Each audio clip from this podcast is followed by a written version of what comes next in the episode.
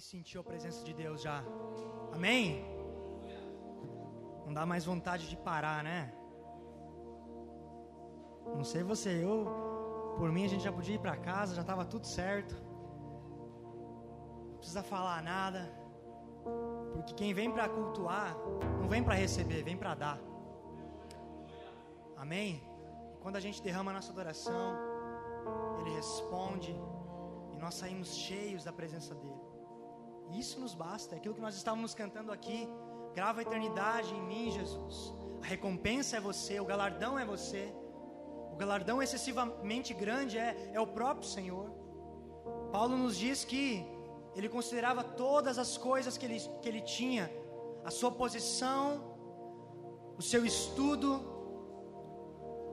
tudo que ele tinha, ele considerava como perca diante da revelação de quem Jesus era.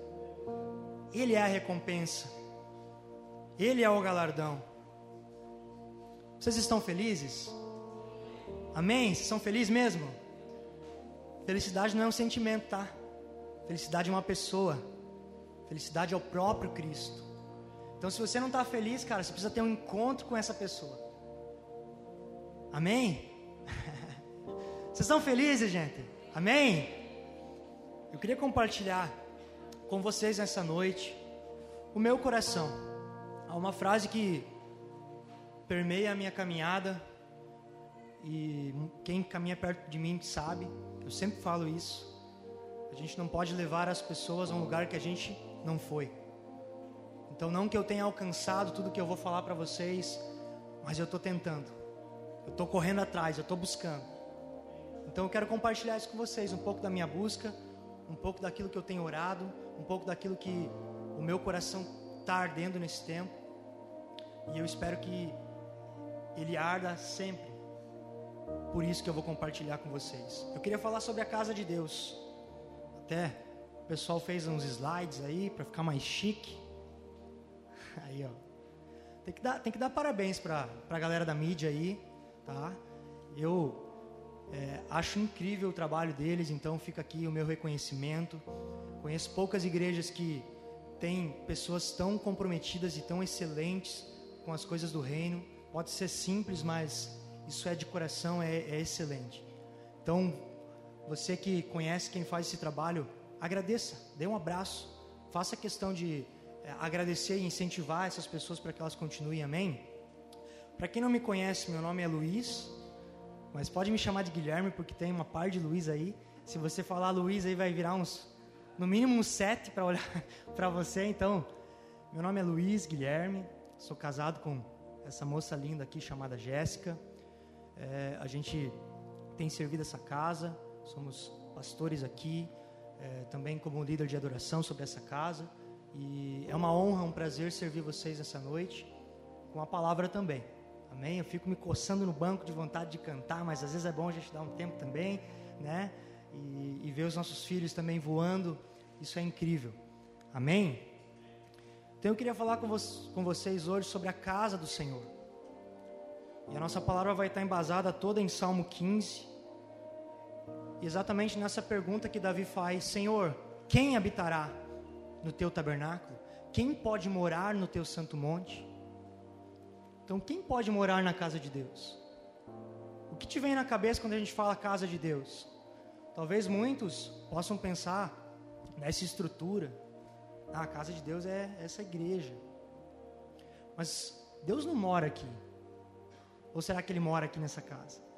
Será que a última pessoa, quando ela fecha a porta aqui depois do culto, ela diz: Deus, fica aqui, nós voltamos sábado que vem, tá? Não faz bagunça. Eu acho que não, né? Deus ele não mora aqui.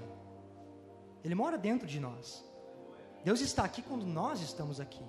Jesus disse que aonde dois ou três estivessem reunidos em seu nome, ali ele estaria. Pedro diz que nós somos pedras vivas ou pedras que vivem, dependendo da tradução, que estamos trabalhando junto com Cristo para a edificação de uma casa espiritual. Se a casa é espiritual, irmão, não tem nada a ver com tijolo, não tem nada a ver com essa estrutura. Deus não mora aqui. Deus não está neste lugar quando nós não estamos. Nós carregamos a presença de Deus. Amém? Mas não é sobre essa casa de oração que eu quero falar. é sobre a casa onde Deus habita. Será que Deus está sentado numa nuvem? Onde será que Deus mora? Como é essa casa, cara? Sabe, eu tenho meditado nesse salmo e eu fico pensando, cara, como é a casa de Deus? O que tem lá?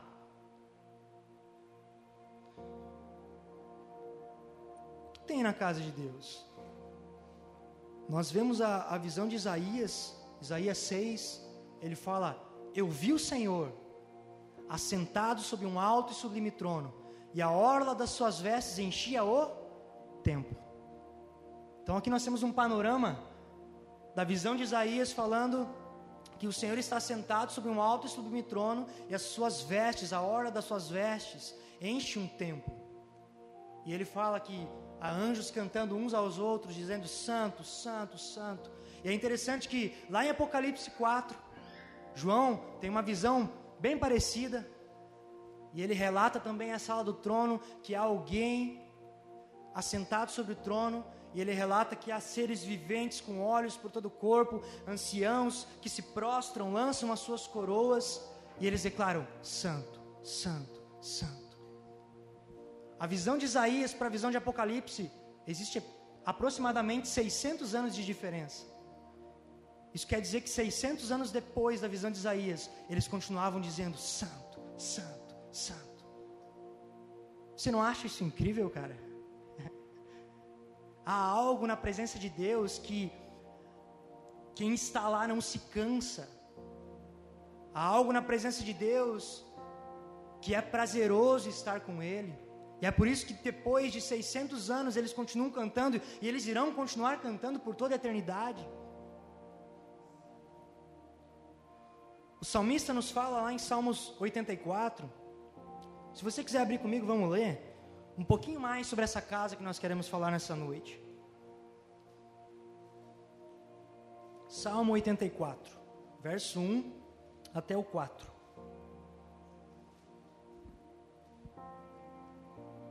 Todos acharam? Eu vou ler para vocês. Quão amáveis são os teus tabernáculos, Senhor dos exércitos. A minha alma suspira e desfalece pelos átrios do Senhor. O meu coração e a minha carne exultam pelo Deus vivo. O pardal encontrou casa, e a andorinha ninho para si, onde acolha os seus filhotes. Perto dos teus altares, Senhor dos exércitos, Rei meu e Deus meu, bem-aventurados os que habitam em tua casa, louvam-te perpetuamente. O salmista começa dizendo quão amáveis são os teus tabernáculos, ou seja, quão amável é o lugar onde você habita. E aí ele finaliza no verso 4 que nós lemos dizendo: Bem-aventurados, ou seja, bem-sucedidos, ou felizes são os que habitam, os que moram na tua, na tua casa, eles te louvam para sempre. Amém? Salmo 16, 11 diz que na presença do Senhor há plenitude de alegria a sua destra há delícias perpétuas. Quando Jesus foi assunto ao céu, a Bíblia diz que ele ficou aonde? A destra do Pai. Então, se a destra do Senhor há delícias perpétuas, o salmista está falando do próprio Cristo. Aonde, aonde Jesus está, à direita do Pai, é um lugar de delícias eternas. E se a gente for ver a tradução dessa palavra, eu estava falando para minha esposa hoje, delícias além de significar algo prazeroso, um lugar de prazer, significa lugar de som, de canto e de música. Ou seja, na presença do Senhor há canto, a música, a adoração. João teve uma visão de algo que o salmista já estava vendo fazia muito tempo. E aí nós chegamos a este homem, Davi, que escreveu esse Salmo 15, e no Salmo 27,4 ele diz o seguinte: Uma coisa peço ao Senhor e a buscarei, que eu possa morar na casa do Senhor todos os dias da minha vida, para contemplar a beleza do Senhor e meditar no seu templo. O que ele pedia? Uma coisa. O que ele buscava? Uma coisa. E o que era? Morar na casa do Senhor todos os dias. Se coloque no lugar deste homem. Quando ele escreve esse salmo, ele ainda não era rei de Israel. Ele estava no deserto, no, no deserto fugindo de Saul, que era o atual rei. Se coloque no lugar dele, um fugitivo de guerra, sendo perseguido, se escondendo em cavernas. E aí ele vai orar ao Senhor e a oração dele é: Uma coisa eu peço, uma coisa eu busco. Eu quero morar na tua casa todos os dias da minha vida. Pense, você sendo um adolescente, um profeta chega na sua casa, você está cuidando das ovelhas do seu pai, esse profeta manda chamar você, e você é ungido então, o próximo rei sobre Israel. Você é apenas um adolescente. Imagina o que passaria pela sua cabeça se isso acontecesse com você. Você fosse prometido pelo Senhor, ungido pelo profeta do Senhor, como o próximo rei sobre uma nação. Davi poderia pensar em todos os bens que ele teria. Davi poderia pensar em todos é, em todo o exército que ele teria. Ele teria servos o servindo e trabalhando para ele 24 horas por dia. Ele teria, mulheres, ele teria fama, ele teria tesouros, ele teria reconhecimento mais do que muitos outros homens ou do que qualquer outro homem daquela nação. Mas então, nós vemos esse homem fazer essa oração e dizer uma coisa: uma coisa eu peço, uma coisa eu busco. Essa oração de Davi me faz lembrar de Paulo, quando ele diz aos Filipenses: Eu sou letrado, eu sou formado, eu, eu estudei nas melhores escolas, eu sou fariseu, eu persegui a igreja, mas eu considero tudo, todas as coisas como perca. Nada é suficiente, nada é igual aquilo que eu recebi quando conheci a Cristo. Isso me faz lembrar de Maria, quando estava aos pés de Jesus, e Marta tenta repreendê-la, e Jesus diz: Ei, você está preocupada inquieta com muitas coisas, apenas uma coisa é necessária. Maria escolheu a boa parte, essa não lhe será tirada. Se coloque no lugar de Davi. Quantas coisas nós iríamos pensar no lugar dele? Qual seria o objetivo do nosso coração? E então nós vemos Davi quando ele peca com Betseba, no Salmo 51, orando ao Senhor após o profeta exortar ele pelo seu erro, Davi é, é, é, adultera com aquela mulher e ainda manda matar o marido dela. E aí o profeta exorta ele, fala: Davi, você fez, fez cagada. E aí ele fala: Meu Deus, eu fiz mesmo. E aí você vai ler lá em Salmo 51 a oração daquele homem, e sabe o que mais me chama a atenção? Ele não estava preocupado com o seu reino, ele não estava preocupado com o seu trono, ele não estava preocupado em perder a sua fortuna, ele não estava preocupado com nada dessas coisas, ele só não queria perder a presença de Deus. Tanto que ele diz, no verso, no verso 10: Cria em mim, ó Deus, um coração puro, e renova dentro de mim um espírito inabalável. Não me lances fora da tua presença, nem retires o teu Santo Espírito de mim. Essa era a preocupação dele. Quantos de nós conseguiríamos ter um coração como este homem? Davi decidiu que essa seria a sua busca, a sua obsessão. Ele resolveu ter um denominador comum para a sua vida. E seria: uma coisa eu vou pedir, uma coisa eu vou buscar, por todos os dias da minha vida eu vou perseguir esse objetivo com todas as minhas forças, com todo o meu coração, não importa quanto custe, eu só quero morar na casa do Senhor. O que será que esse homem tinha encontrado na presença do Senhor, a ponto de considerar o seu reino como segundo plano, diante da magnitude da presença do Senhor, diante da presença maravilhosa do Deus que ele servia? E aí então, no meio dessa busca, eu acredito que Davi chega nesse momento onde ele escreve esse salmo: Senhor, quem habitará? Quem pode morar? Senhor, eu, eu, eu imagino Davi falando para Deus: Senhor, quem pode? O que eu preciso fazer? O que um homem precisa fazer para morar na tua casa? Qual característica? O que ele precisa ter? Me diz, por favor, porque eu quero ser esse homem, eu quero morar na tua casa.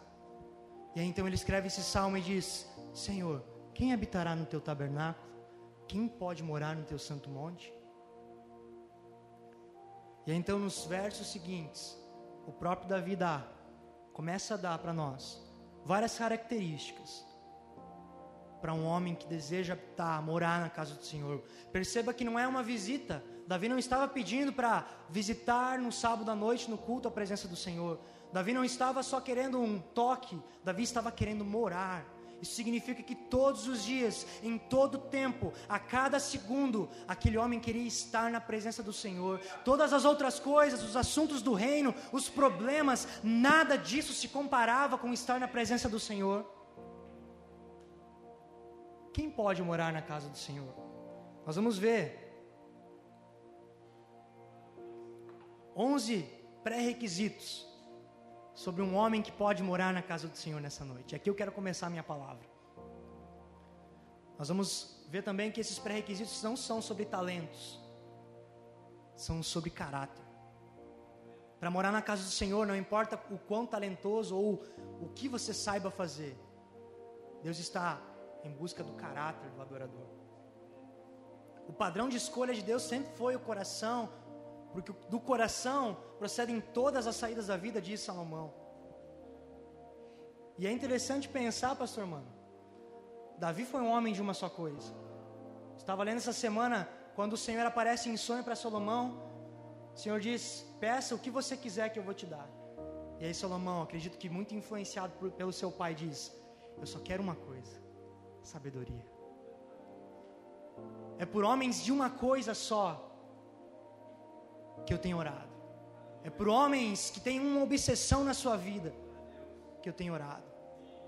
Porque se nossa busca for por avivamento, quando o avivamento vier e ele acabar, acabou. Foi só por isso. Agora, homens que têm o seu prazer na presença do Senhor, homens que moram dia e noite na presença do Senhor, pode vir o avivamento, pode acabar o avivamento, pode acontecer o que for, o seu prazer estará neste lugar, o seu prazer estará no próprio coração do Senhor. Como eu dizia, o padrão de busca do Senhor sempre foi o coração. Quando Davi foi ungido rei, Samuel olhou os irmãos bonitões de, de Davi e falou: É esse aqui, é esse garanhão aí. Olha o tamanho do cara, olha, o tamanho do braço do cara, parecido com o meu aqui, ó. E aí Deus falou: Ei, eu não vejo como o homem vê, cara. Eu olho o coração. E aí então, Deus diz: Achei Davi um homem segundo o meu coração. O homem escolhido pelo seu coração agora é segundo o coração de Deus. Coração, caráter. Esse é o padrão de escolha dos homens que podem habitar na casa de Deus. Vamos lá para o primeiro pré-requisito? Salmo 15, se você quiser abrir sua Bíblia para acompanhar, pode ficar à vontade, se não, possa, pode olhar no, no data. Salmo 15 diz o seguinte: sobre quem pode morar na casa do Senhor: aquele que vive com integridade o que significa integridade? O que é ser alguém íntegro? O significado dessa palavra se refere a alguém que é completo. Então nós podemos dizer que alguém que é íntegro é alguém que não pode ser influenciado, é alguém que não muda, é alguém que não negocia os seus princípios, é alguém que não tem do que se envergonhar, é alguém que não se contamina, independentemente do lugar onde está, porque ele é uma pessoa completa. Ele não precisa de mais nada, ele é íntegro. E aí nós temos o exemplo de Noé. Abra sua Bíblia comigo lá em Gênesis 6, por favor.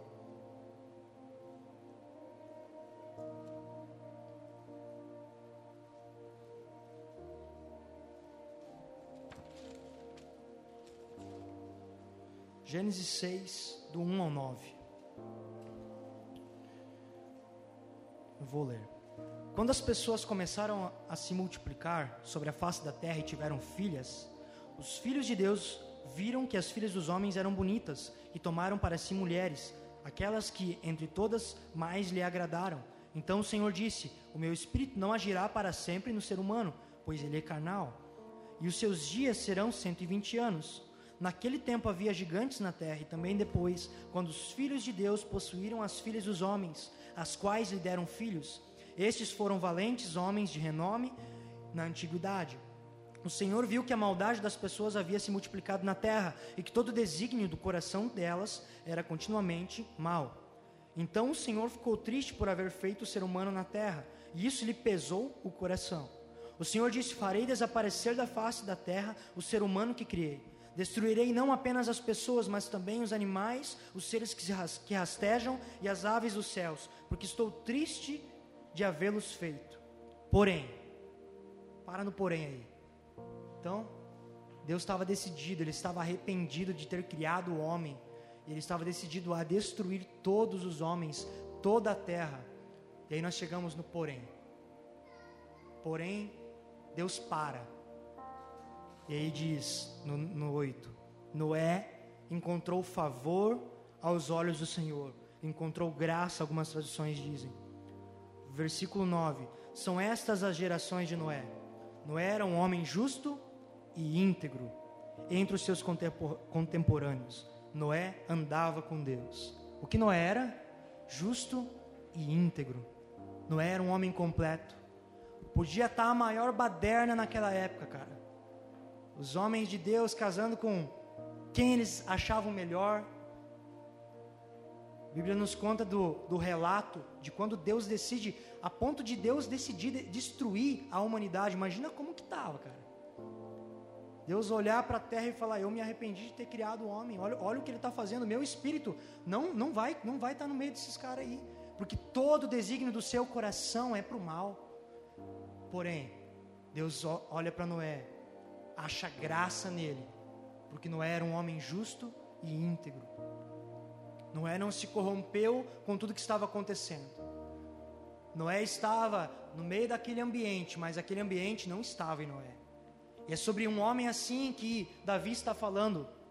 Aquele que vive com integridade, aquele que é completo, aquele que não se mistura, aquele que não é, é, é uma pessoa que negocia os seus valores, aquele que não é influenciável.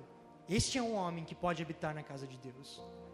E aí ele continua dizendo: aquele que pratica a justiça. Em 1 Pedro 2, no 4 e no 5, ele, ele diz assim: Ele não poupou, quem não poupou? Deus, o mundo antigo, mas preservou Noé, pregador da justiça, e mais sete pessoas, quando fez vir o dilúvio sobre o mundo de ímpios. O que Noé era? Justo e íntegro, e de acordo com Pedro, ele era pregador da justiça. Eu fico pensando, cara, como que Noé pregou justiça naquele tempo? Não tinha uma igreja bonitinha para Noé subir no púlpito e pregar: se arrependam, raça de víboras, vocês vão tudo para o inferno. Cara, Noé pregou com a sua própria vida. A vida de Noé falava. Eu acredito em legado. Sabe o que é um legado? É uma pessoa que continua falando, mesmo depois que ela morre. E esse legado pode ser tanto bom quanto ruim. Mas o legado de Noé era um legado de justiça. Noé era justo. A sua vida pregava justiça. E é sobre homens assim que Davi está se referindo. Aquele que pratica a justiça, ele não só sabe aquilo que é justo, aquilo que é certo, ele pratica. Porque saber o que é certo e errado, eu acredito que todo mundo saiba. Mas praticar é outra coisa. Quantos de nós podem dizer a minha vida prega justiça? Porque se ela não pregar a justiça, se nós não formos homens e mulheres que praticam a justiça, nós não estaremos aptos para morar na casa de Deus. Davi continua dizendo: aquele que de coração fala a verdade. De novo, coração. Jesus disse que aonde estiver o nosso tesouro, ali estaria o nosso coração. Salomão disse: de tudo que você deve guardar, guarda o teu coração, porque dele procedem as saídas da vida. Jesus também disse: a boca fala do que o coração está cheio. Que está no teu coração? É isso que vai sair. É por isso, que, por isso que Davi fala: aquele que de coração fala a verdade. Não há como falar a verdade se não houver o coração. Não há como falar a verdade se não houver verdade no coração. Jesus disse que o homem bom, do seu bom tesouro, ele tira boas coisas. Agora, se não houver bom tesouro, irmão, Aquilo que se vai falar pode ser bem bonito, mas não vai ter verdade. Bíblia nos conta em Isaías 6, que nós falamos antes, que Isaías, quando ele tem aquela visão, aquele encontro com Deus, ele diz: Ai de mim, porque eu sou um homem de lábios impuros e habito em meio de um povo de impuros lábios.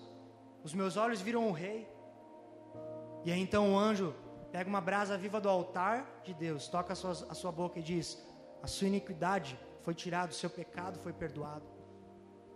E aí então ele ouve uma voz dizer: A quem enviarei? E aí ele diz: Eis-me aqui, envia-me a mim. Quantos de nós, talvez essa noite, precisamos, como Isaías, ter um encontro com Deus e reconhecer: Pai, os meus lábios estão impuros. Coloca a verdade dentro de mim. Perceba que Isaías ele foi enviado depois de ser purificado. Muita gente hoje em dia quer falar, mas não quer passar pelo processo, não quer passar pelo tratamento. O pastor Mano pregou há muito tempo atrás aqui que o ser precede o fazer. Seja. Seja. Viva antes de falar. O que, o que tem enchido o nosso coração? Será que a verdade naquilo que falamos? Será que a verdade quando enchemos a nossa boca para adorar ao Senhor? Porque se não houver verdade, se o nosso coração não reproduzir verdade, nós não estaremos aptos para morar na casa de Deus. E aí no versos 3, Davi continua dizendo: Aquele que não difama com a sua língua. O significado dessa palavra, difama, vem da palavra ragal, significa espião, espionar. Ou seja, Davi está falando de alguém que fica procurando motivos na vida dos outros para falar mal. Fofoqueiro. Se é fofoqueiro, fofoqueira, você não pode morar na casa de Deus. Tiago nos fala sobre a língua. Abra comigo lá em Tiago 3.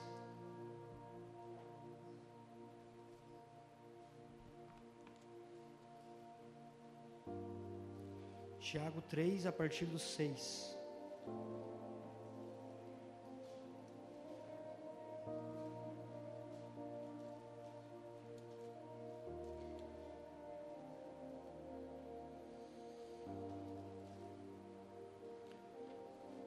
O Tiago da minha Bíblia aqui.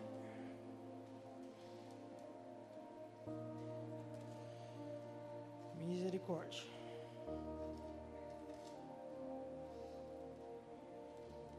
Tiago 3,6.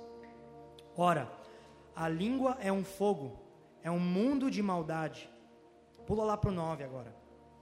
Com ela, a língua, bendizemos o Senhor e Pai. Também com ela amaldiçoamos as pessoas criadas à semelhança de Deus. De uma só boca procede bênção e maldição. Meus irmãos, isso não deveria ser assim.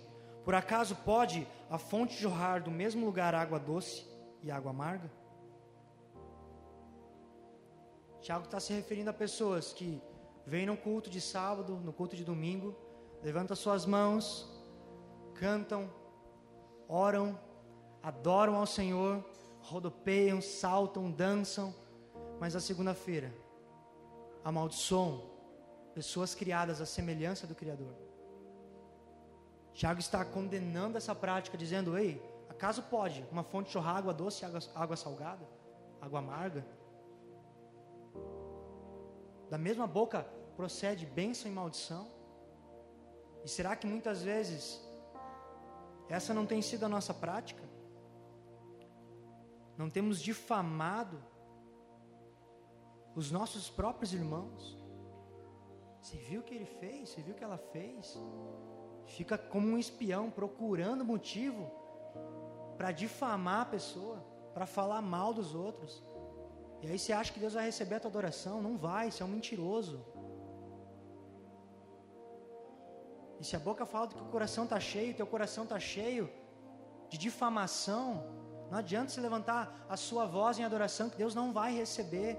Jesus nos fala sobre homens que adoravam ao Senhor com a sua boca, mas com o seu coração estavam distante dele. E aí ele diz: é inútil vocês me adorarem. É inútil, não vale nada. Se nós formos pessoas que difamam, pessoas que falam mal, pessoas que procuram motivo para falar mal dos outros, nossa adoração não será recebida, nossa oração não será recebida. E nós não podemos, não poderemos nem morar na casa de Deus. É interessante que quando Tiago fala que a língua contamina o corpo inteiro, se você for ver a tradução dessa palavra, Tiago está se referindo do corpo da própria pessoa que é dominado pela sua língua. Fofoqueiros são dominados pela sua língua, eles não, eles não veem a hora de contar para alguém aquilo que eles viram. Mas também se refere ao corpo de Cristo. Pessoas fofoqueiras contaminam o corpo de Cristo. Então, irmão, se você é fofoqueiro, fofoqueira, enfim, se converte. Para com isso. Você está contaminando o corpo de Cristo. Amém? Amém? vamos lá, vamos continuar. Aquele que não faz mal ao seu próximo. Próximo aqui, Davi está se referindo a pessoas de relacionamento mais distante, pessoas que você conhece no trabalho, faculdade, pessoas que não são íntimas suas. Aí você pode pensar, tá, mas o que que eu, né, o que que eu tenho a ver com essas pessoas? Tem tudo a ver, cara. Romanos, Paulo diz em Romanos 12, 21, não se deixe vencer pelo mal, mas vença o mal com o bem. Ah, mas me fizeram isso. Ah, mas lá no meu trabalho eu sou humilhado. Ah, mas lá na minha faculdade me chamam de crentinho. Não, não, não retribua com o mal. Porque aqueles que agem com maldade, aqueles que fazem mal ao seu próximo, não podem morar na casa do Senhor. Deixa pra lá, cara. Não, não responde mal com mal. Paga mal com bem. Seja luz aonde você está para que aquelas pessoas que hoje não estão próximas possam ver Cristo através da sua vida. Amém? Aquele que nem lança injúria contra o seu vizinho. Agora, Paulo está falando sobre pessoas íntimas, pessoas próximas, a sua família, as pessoas aqui da igreja, pessoas que você convive. E aí Davi está falando para não lançar injúria contra essas pessoas. E injúria significa reprovação, desdenho, você diminuir alguém com palavras. Sabe, você cria uma imagem das pessoas por aquilo que você fala delas muitas vezes. Tanto para quem ouve, como para você mesmo. Então, se eu ficar falando só mal do mano, mal do mano, mal do mano, vai chegar uma hora que ele vai parecer um, um bicho de tão ruim que ele é. Se eu ficar difamando, denegrindo, arruinando ele, talvez as pessoas que me ouvem falavam pensar: meu Deus, aquele pastor, ah, misericórdia. Então Davi está nos falando: ei, não difama a pessoa que é próxima a tua.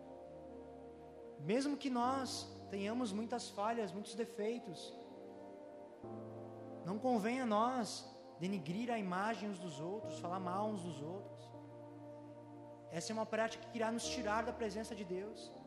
Pessoas fofoqueiras, como nós falamos antes, pessoas que desdenham, pessoas que só criticam, só sabem falar mal, cara, só vê o defeito, só vê a coisa ruim.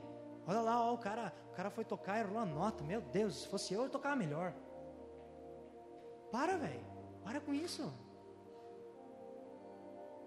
Como eu falei antes do, do, do, do pessoal da, da mídia, por que, que a gente não, não elogia um pouquinho? Você já parou para elogiar um dia o pessoal que fica no som aqui? Falar, cara, obrigado pelo serviço excelente que vocês fazem. Mesmo que esteja alto, irmão, mesmo que esteja incomodando, elogia. A galera do Data Show, o pastor que está aqui pregando toda semana, a galera que está aqui toda semana ensaiando. Não, mas a gente só desce o pau. Seja aqui, seja em qualquer lugar, na tua família. Todo mundo é ruim para você, teu pai é ruim, tua mãe é ruim, teu emprego é ruim, teus amigos são ruins, teu carro é ruim. Meu Deus! Então, cara, morre. tá tudo ruim para você. Pô, se você, não, se você não consegue ver nada de bom na sua vida, cara, você pode chamar o ML e levar o cara, velho. Vocês concordam comigo? Então não sejamos pessoas que lançam injúria.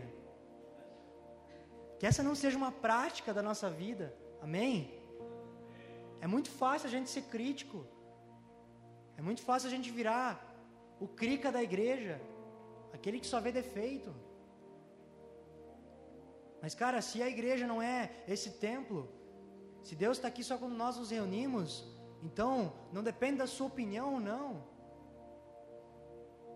Eu estar aqui pregando não depende da sua opinião ou não. Eu não estou aqui com uma ótima oratória para agradar ou impressionar ninguém. Quem está cantando aqui não está por causa de você, então. Entra no bolo, mano, e vamos adorar a Deus. Porque é isso que importa, é disso que se trata. Para de ser difamador, para de denegrir a imagem. Amém? Vamos seguir. Quatro. Aquele que a seus olhos tem por desprezível ao que merece reprovação então, cara, aqui Davi está falando de alguém que não faz vista grossa, sabe? O cara vê o irmãozinho lá fazendo coisa errada. Ai, não vou falar nada, né, cara? Deus, Deus sabe, Deus toca ele. Toca ele, Espírito Santo. Não! Vai lá e fala para ele, irmão. Fala, irmão, você está errando o alvo, irmão. Você está queimando o filme de Jesus, irmão. Para com isso, cara. Aquele que não não se omite, aquele que não aos seus olhos a maldade não passa, aquilo que é errado não passa. Esse, esse é o bom detector, sabe? Não é o de antes que só critica. Esse é aquele que fala quando tem algo errado. Esse é aquele que está disposto a suportar o seu irmão. Ah, você está tá com dificuldade, mano? Chega aqui. Vamos caminhar junto. Eu não, não aceito você passar por esse momento. Eu não, eu não aprovo o que você está fazendo, mas mesmo assim nós estamos juntos. Nós vamos caminhar junto. Eu sou teu irmão. Eu posso não aprovar a sua conduta, eu posso não aprovar o que você está fazendo, mas eu não vou te deixar de lado. Eu não vou te desprezar, eu não vou te injuriar, eu não vou te difamar. Eu vou caminhar com você. Porque é sobre isso que é a igreja. É sobre isso que nós estamos aqui falando, fazendo. Se não for sobre isso, nós podemos fechar a porta e todo mundo ir para casa. Amém? E ele continua dizendo: Mas honra os que temem ao Senhor. Então, além de ele não concordar com aquilo que é errado, ele faz questão de honrar aqueles que temem ao Senhor. Ele faz questão de aprovar aqueles que estão sendo aprovados. Ele faz questão de elogiar, ele faz questão de defender aqueles que temem ao Senhor. A gente vê tanta gente aí que no primeiro na primeira fagulha, no primeiro motivo, já sai chutando o pastor, já sai chutando o líder. É, tá tudo, tudo errado, eu tô certo, estão tudo errado, não sabe nada. Mas Davi está falando sobre pessoas que fazem questão de honrar os seus líderes, de honrar aqueles que temem ao Senhor. Mesmo que ele esteja errado, cara, mesmo que o teu pastor esteja errado, mesmo que o teu líder esteja errado, honra ele. Se ele teme ao Senhor, honra ele. Se ele é um homem de Deus, uma mulher de Deus, honra ele e ela. Não deixa ele. Sabe, é fácil você servir um rei igual Davi. Agora eu quero ver você servir um rei igual Saul. É fácil. Quando o teu líder está sendo bom com você, quando o teu pastor está sendo bom com você, mas aí quando ele te exorta, quando ele não se omite diante de algo errado que você está fazendo, aí você na primeira já quer sair, já quer chutar o balde, já quer denigrir a imagem, não, aquela igreja lá é, é tudo errado, não, não, não, não, está tudo errado naquela igreja aquele pastor lá, onde o que, que ele tem a ver com a minha vida? Quem é o pastor para falar da minha vida? É só o porta-voz de Deus, é só o sacerdote que cuida dessa casa. que ora, que pede a direção de Deus pelas suas ovelhas. Então, mano, se você não consegue ter aliança com o seu pastor, com os seus líderes, você não faz nem parte do corpo de Cristo. Então, além de desprezar aquilo que é reprovável, honre aqueles que temem ao Senhor, honre, ok? Aquele que jura e cumpre com o que prometeu.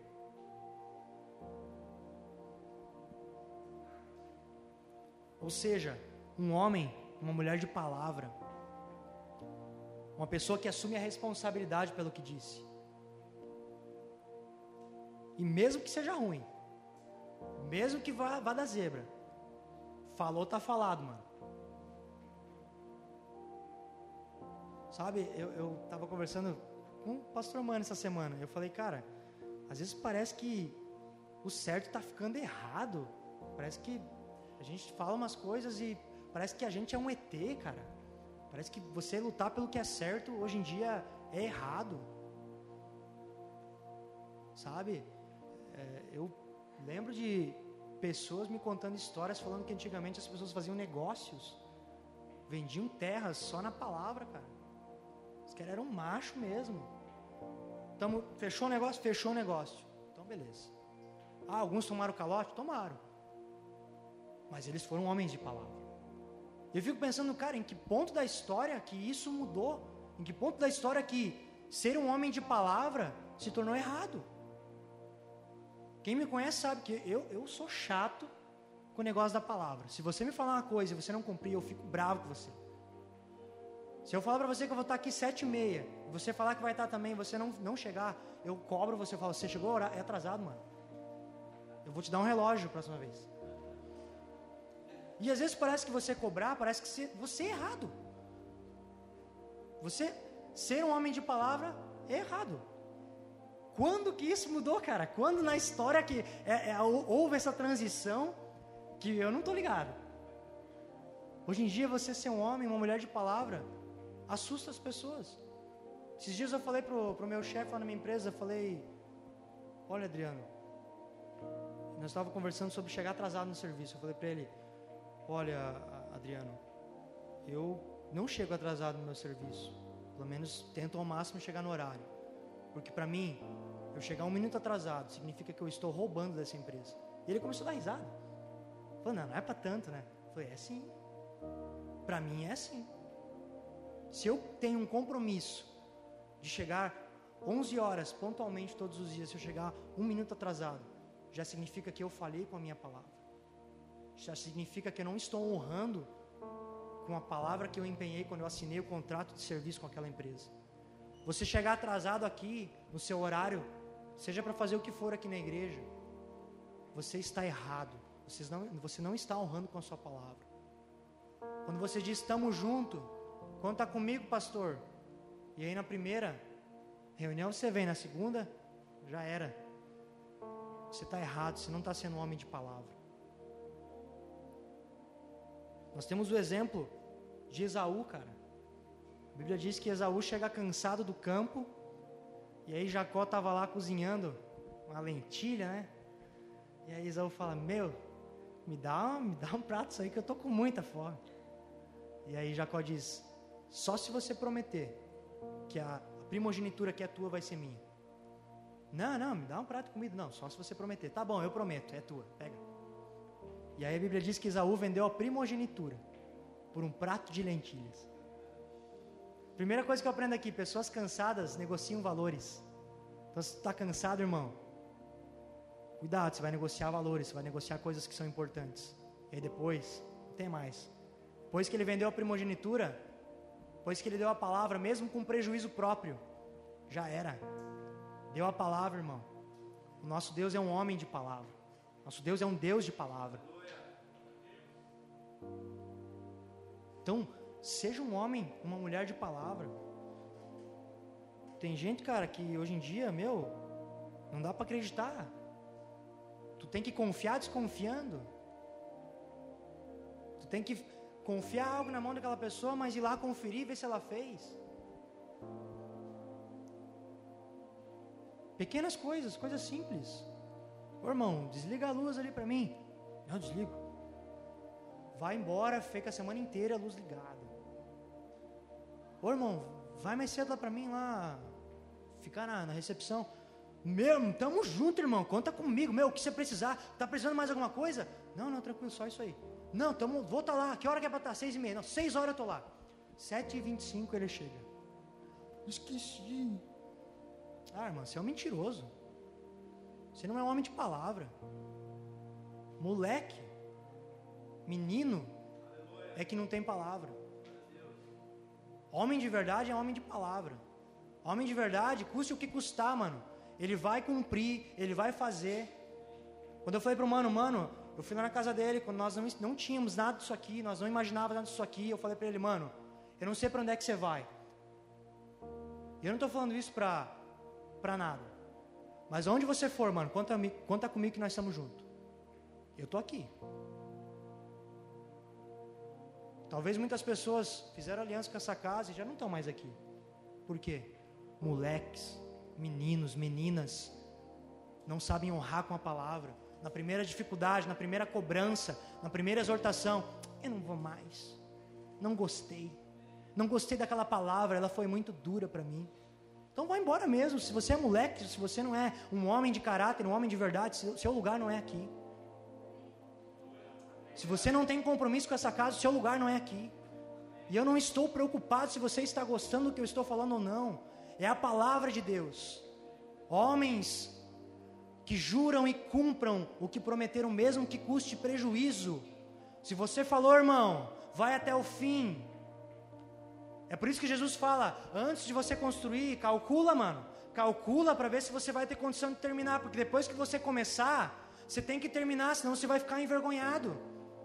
Então, se você não quer cumprir, não fala só por falar. Tamo junto ou não tamo junto. Jesus diz sim, sim e não, não. O que passar disso é do diabo, do capiroto.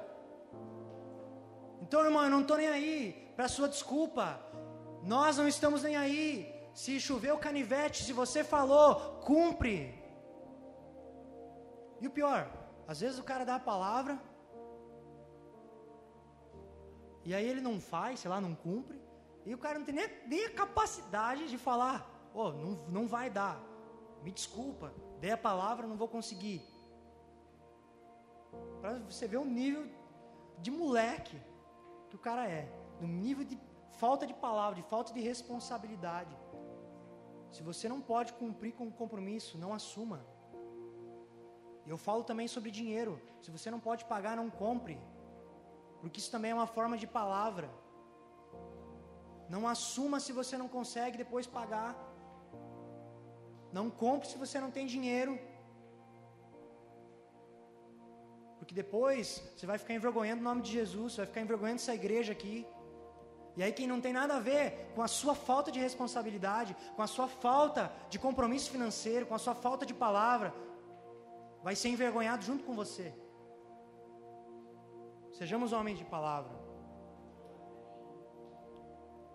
Aí, Davi prossegue. No 5. Aquele que não empresta o seu dinheiro com usura, que é usura? Buscando vantagem, cobrando juros eu não estou aqui falando de empresas, tá? Isso aqui é um contexto entre nós, irmãos, pessoas que se amam, ou pelo menos deveriam se amar. A empresa está totalmente certo cobrar juro, enfim. Ah, irmão, me ajuda aí, estou precisando de um cinquentão aí para pagar a luz. Não, pega aqui, irmão, mas ó, mês que vem é 10%, né? Juro corrigido, juro composto, tá ligado? Não, mas pode contar comigo. Eu sou muito generoso, irmão. Eu ajudo todo mundo que precisar. Generoso, uma pinóia. O cara tá sempre querendo ganhar vantagem. O cara tá dando aqui para ganhar aqui. E o cara quer falar que é generoso. O cara só empresta com usura. E não é sobre esse homem que Davi está falando. Davi está falando sobre alguém que não considera as suas coisas mais valiosas que o problema do seu irmão. Você sabe que o irmão vem a pé para o culto todo dia, mas você não tem a capacidade de oferecer uma carona. Você pensa, ah, eu trabalhei para ter meu carro, por que, que ele não trabalha também? Mas você não, não consegue reconhecer que Deus te deu um carro, te deu um emprego, te deu saúde, te deu recurso, para que você possa servir os teus irmãos. Porque senão, cara, que sentido faz você ter dinheiro, você ter um carro, você ter um bem, se não for para ajudar alguém? Não faz sentido. E aí, você vai ficar um ricão com 10 milhões na poupança, você vai morrer e vai ficar para ninguém. Você não fez nada com esse dinheiro, porque você foi um egoísta, que só queria ganhar vantagem. Que adianta o homem ganhar o mundo inteiro e perder sua alma? Então, irmão, se Deus está te abençoando, é para que você abençoe. Se Deus está te dando, é para que você dê. Não, é meu, eu trabalhei.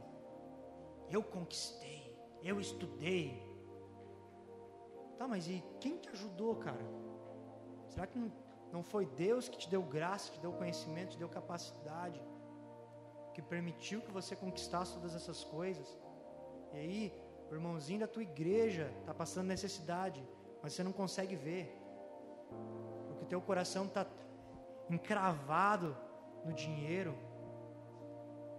É por isso que Jesus diz: onde está o teu coração, ali está o teu tesouro. Se nosso coração não estiver na generosidade, nós não vamos conseguir nos engajar em nada nessa igreja. E aí a gente acha que a gente compra uma rifa e a gente está sendo generoso. Você está sendo esse homem aí, você está comprando uma rifa só porque você quer ganhar o prêmio. Você nunca vê alguém ganhar uma rifa e dizer: Não, eu não quero o prêmio, dá para outra pessoa. Não, a pessoa vai lá bem faceira, né? É meu, ganhar bicicleta. Eu ajudei a ganhar a bicicleta. Sai empinando já, né? Agora, a pessoa ir lá, na pessoa que está necessitando e falar, eu não, eu não quero ganhar prêmio nenhum. Pega aqui, ó. Pega o meu dinheiro, compra o que você precisa. É sobre homens assim que eu estou falando. É sobre homens que entendem a responsabilidade do lugar onde eles estão. É sobre homens de verdade. E ele continua dizendo: aquele que não aceita suborno contra o inocente. Ou seja, é uma pessoa que não aceita nada ilícito. Ela não vai passar a perna em ninguém. Ela não vai pisar em ninguém para ganhar. Ela não vai contra o inocente. Ela não vai aceitar fofoca contra o pastor dela. Ela não vai ir contra aquele que ela sabe que está certo, aquele que ela sabe que é inocente, mesmo que isso renda para ela vantagens, ela não negocia os seus princípios, ela é justa, é uma pessoa íntegra, completa. Para ela, ela pode ficar comendo arroz e feijão, mesmo que eu ofereça para ela um milhão de reais, só para denigrir a imagem de alguém que é inocente, ela não vai, porque ela é justa não está interessado, o coração dessa pessoa não está no dinheiro, não está naquilo que possa ser vantagem a ela. Ela é uma pessoa totalmente honesta. Nós vimos várias características, todas elas sobre o caráter do adorador. Nenhuma delas falam sobre aquele que sabe tocar violão, aquele que sabe cantar bem. Não, todas elas são sobre o caráter do adorador. O Espírito Santo primeiro toca a minha vida, depois toque todos vocês. Todos nós precisamos nos arrepender. Sabe, a minha busca e a minha oração tem sido: Senhor, me torna um homem apto para morar na tua casa. Transforma o meu caráter para que eu seja este homem. O que eu preciso mudar, Senhor? Me mostra, porque eu quero morar na tua casa. Talvez para você seja satisfatório você só dar uma visitada na presença do Senhor. No sábado de noite você vem aqui, sente a presença de Deus, você vai para casa e você segue a tua vida fazendo tudo que você bem entender, de acordo com os seus princípios de certo e errado. Mas Davi estava falando de homens que decidiram, que tinham uma obsessão por morar na casa de Deus. Davi não estava interessado, como eu falei antes, com o seu reino. Davi não estava interessado com o que ele poderia ganhar, aonde ele poderia chegar. Ele só queria morar na casa de Deus, cara. A ponto dele fazer essa oração e dizer: Senhor, quem pode? O que esse homem precisa ter? Por favor, me fala, porque eu vou trabalhar todos os dias da minha vida para se tornar esse homem. O acesso à casa de Deus, todos nós temos. Jesus diz, Mateus 6, 6: Quando você for orar, feche a sua porta, e o seu pai que está em secreto te recompensará. Mas nós estamos falando sobre morar na casa de Deus. Aí já é um pouco mais embaixo o buraco. A permanência se dá pelo caráter do adorador. Salmos 93, 5 diz: A tua casa convém a santidade, Senhor, para todo sempre. A casa do Senhor convém a santidade. Se nós não formos santos, não buscarmos a santidade, não buscarmos nos tornar esse homem, essa mulher apto para habitar, para morar na casa do Senhor, nós não conseguiremos acesso a este lugar. Salmo 24, 3, o mesmo Davi diz o seguinte: Quem subirá ao monte do Senhor? Quem há de permanecer no seu santo lugar? O que é limpo de mãos, ou seja, obras, mãos. Como estão as nossas mãos? O que as suas mãos têm tocado? Quais são as suas obras? Ele continua dizendo: e puro de coração, santidade, pureza. Aquele que não entrega a sua alma à falsidade, aquele que não se entrega à mentira, ao engano, e nem faz juramentos com a intenção de enganar, promete, cumpre. Textos diferentes, mas Davi falando sobre a mesma coisa. E aí, Salmo 27, 4, ele diz: Uma coisa eu peço, uma coisa eu buscarei. Salmo 15, quem pode morar? Salmo 24, quem subirá ao monte do Senhor? Eu não sei você, cara, mas essa é a minha busca. Esse é o meu desejo, é isso que eu quero. Eu não estou empenhado, preocupado se o meu ministério vai dar certo. Eu não estou preocupado ou empenhado em tocar nas grandes conferências. Eu não estou preocupado em gravar canções bonitas que toquem essa nação. Eu não estou preocupado se as pessoas irão gostar de me ouvir, se vão me considerar um grande pregador. Não. Eu quero morar na casa de Deus. Ele é o meu galardão excessivamente grande. Ele é a minha recompensa. É Ele que eu estou buscando. É Ele que preenche todas as lacunas do meu ser. Ele é a essência, Ele é o início, o fim, Ele é o principal, Ele é o próprio amor. É só, só Ele, somente Ele que eu preciso. Quantos aqui querem se gastar para estarem aptos para morarem na casa de Deus? E eu não estou falando sobre pessoas que vão para o céu, tá? Esse lugar é acessível agora. Nós podemos acessar a sala do trono exatamente agora. Mas eu só não, eu não quero só acessar, eu quero morar lá. Estão comigo? Amém? Então torne a sua busca mesmo de Davi. Davi orava pelo quê? Uma coisa. Jesus disse: apenas uma coisa é necessária. Davi buscava o quê? Morar na casa do Senhor todos os dias. Jesus disse: buscar em primeiro lugar o reino dos céus e as outras coisas, as demais coisas nos serão acrescentadas. Por quanto tempo Davi diz que faria isso? Todos os dias da sua vida. Paulo nos diz: não olhamos para aquilo que vemos, mas para aquilo que não se vê, pois o que se vê é passageiro. Nós cantávamos aqui, mas o que não se vê é eterno. Para de olhar, cara, para aquilo que é passageiro. Para de colocar o seu esforço naquilo que é passageiro, naquilo que vai acabar, Vamos colocar os nossos olhos naquilo que é eterno, naquilo que não tem fim. Foi isso que Davi entendeu, cara. Ele falou: por que, que eu vou me gastar por um reino? Por que, que eu vou me gastar por algo que é passageiro? Não. Todas essas coisas vieram de brinde. Eu encontrei o maior tesouro, eu encontrei o que é melhor. Eu encontrei a boa parte.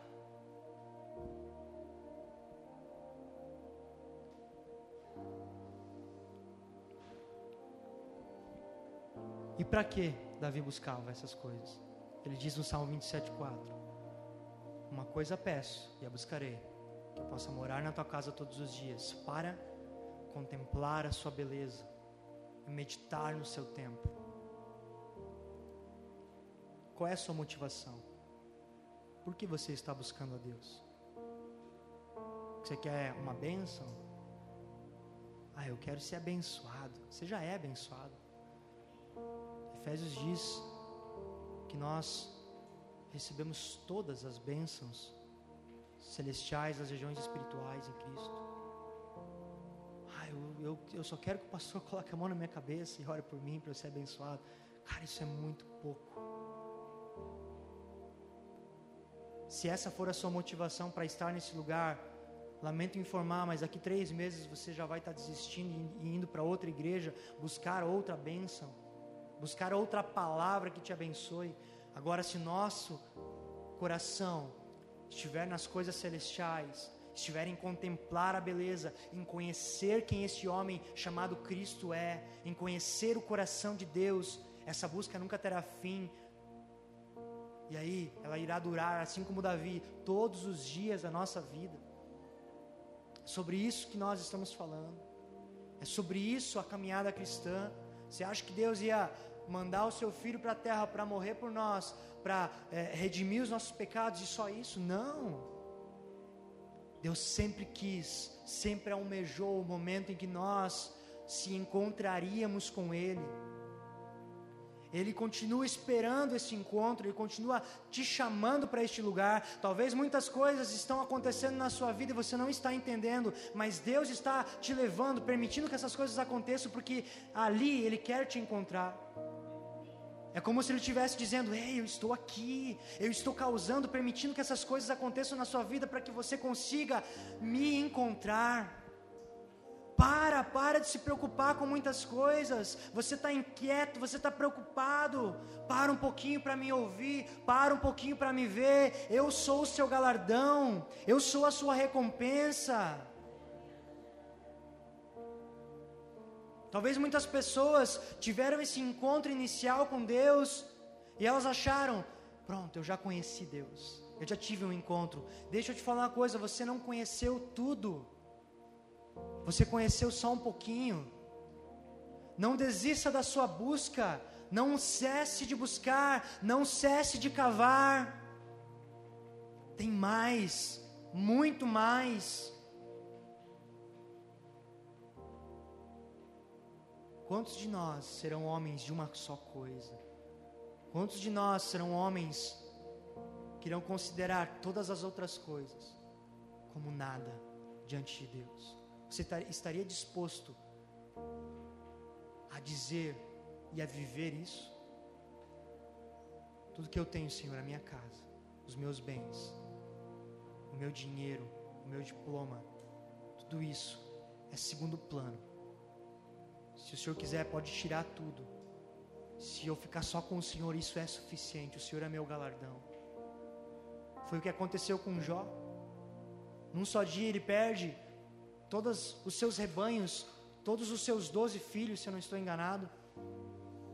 E a Bíblia diz que ele rasga suas vestes e adora. Adoração não é sobre quando está tudo certo, sobre quando a sua conta está cheia, sobre quando você recebe uma promoção, sobre quando você está formado e trabalhando na sua área. Adoração é quando você perde coisas e mesmo assim o seu coração não é roubado, o seu coração continua com o mesmo objetivo, firme no Senhor.